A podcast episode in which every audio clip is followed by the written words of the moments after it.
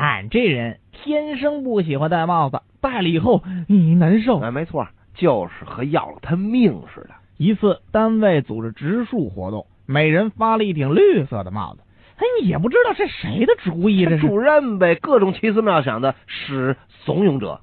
俺当然不想戴了，可主任对我们说了，啊，这是为了突出绿色主题和整体美观，必须戴。第一次我们小路戴帽子，那就戴了顶绿帽子，呵，你偷着乐去吧。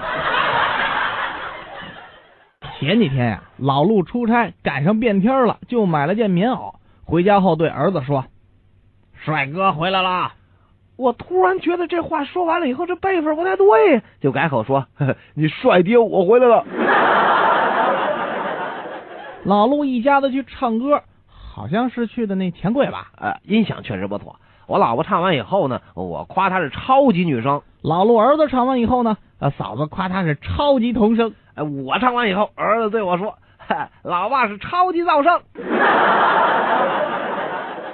嫂子是个有名的麦霸呀。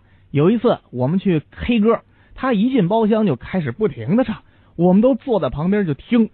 后来呢，我这口渴想喝水，叫服务员进来，可叫了半天，人家也不理我。我想可能是太吵了，就出去叫服务员。我打开门，站在服务员旁边叫了半天，他还是没有反应。这小鹿正纳闷的时候呢，服务员摘下耳机对小鹿笑了笑。哦，原来嫂子的嗓子真的很有穿透力。连服务员都受不了了，把耳朵给堵起来了。